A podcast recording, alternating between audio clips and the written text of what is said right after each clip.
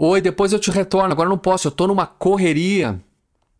Quantas vezes você já não viu aí esta expressão de um cliente, de um prospect, de um colega? É impressionante, né? Mas parece que todo mundo vive nessa tal de correria. Deve ser um lugar maravilhoso porque ninguém sai de lá. Aqui é Ricardo Malê. Nesse episódio do podcast Só para Diretoria, a gente vai falar sobre como tirar a tua gestão deste inferno que é a tal da correria.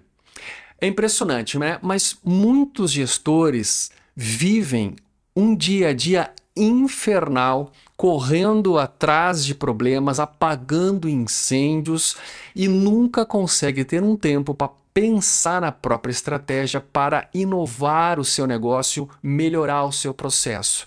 A consequência disso, obviamente, é a estagnação. E quando consegue de fato algum crescimento, é multiplicando o caos. Bem, quanto tempo será que é possível para um ser humano viver de forma saudável nestas circunstâncias? Você já pensou nisso? Eu tenho percebido que a maior parte das pessoas, quando enfrenta problemas, é, utilizam alguma dessas três abordagens: a abordagem da fuga, a abordagem da adaptação e a abordagem da luta. Bem, a fuga é a escolha dos acovardados. Por exemplo, se você é um gestor, um dono de negócio, é, é aquela abordagem de abandonar a própria empresa, desistir, abrir mão, portanto, do seu próprio sonho. Ou, eventualmente, não consegue abrir mão do sonho, não quer abrir mão do sonho, mas acaba tendo que abrir mão da própria família, ou seja, é a abordagem de abandonar o afeto. A adaptação é a escolha dos acomodados.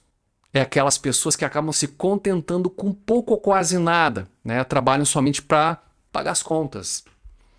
Eu tenho certeza que essa aí não é a tua escolha. Se você está aqui assistindo esse vídeo, possivelmente você está dentro da terceira abordagem, que é a luta, que é a escolha dos incomodados.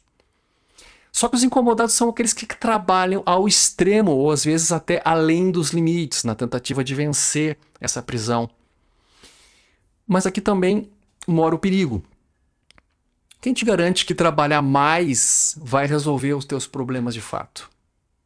Qual é a solução então? Bom, a solução, a única solução efetiva é para você sair dessa armadilha de viver sempre na correria é por meio de uma gestão proativa.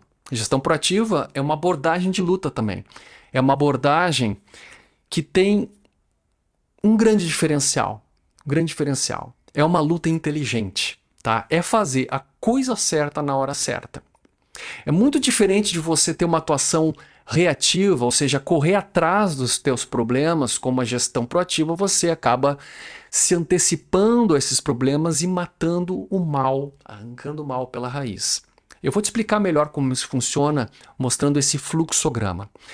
Todo gestor, ele sabe que o sucesso da sua área ou o sucesso da sua empresa depende de um fator que é, é, é inegociável, resultados. Todo negócio trabalha para atingir resultados, toda gestão tem como objetivo alcançar metas.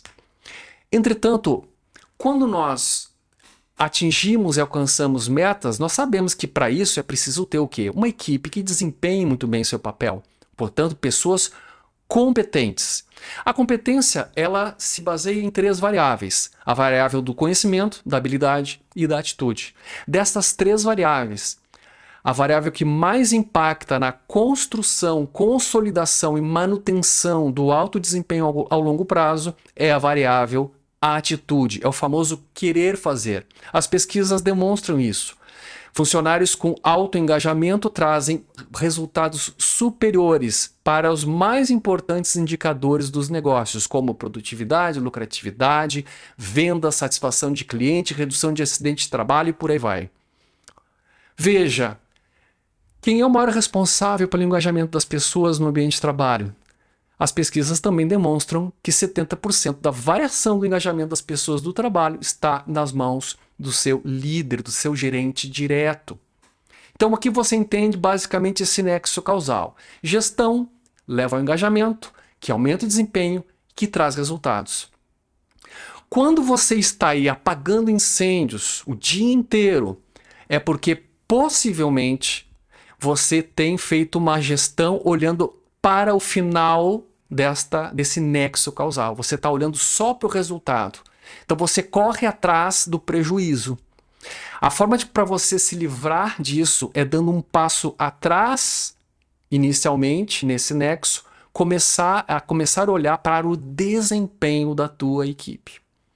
Olhar para o desempenho não é gerenciar olhando no retrovisor, como quem gerencia olhando para resultados.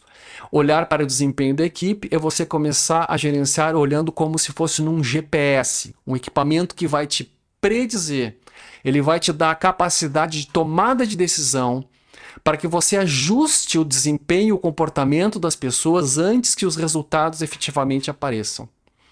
Então, se você consegue ter uma gestão mais proativa, você consegue eliminar grande parte dos incêndios e dos problemas que acontecem aí no teu dia a dia de trabalho. O foco desta gestão mais proativa, olhando para desempenho, é o que nós trabalhamos na nossa modelagem gerencial. A gente tem aí um instrumento chamado GPS, justamente, né, fazendo aí uma, uma referência ao instrumento GPS de um automóvel. GPS significa gestão proativa para o S, que é o cifrão, para o resultado. Muito bem. Se você quiser saber mais sobre esse instrumento, sobre esta modelagem, essa metodologia, eu quero te convidar a conhecer o meu trabalho de mentoria para gestores e donos de negócio e também os cursos online que eu ofereço visitando o site ricardomalet.com, ricardo M A L L E T.com. Por hoje é isso. Forte abraço e até o nosso próximo episódio. Tchau, tchau.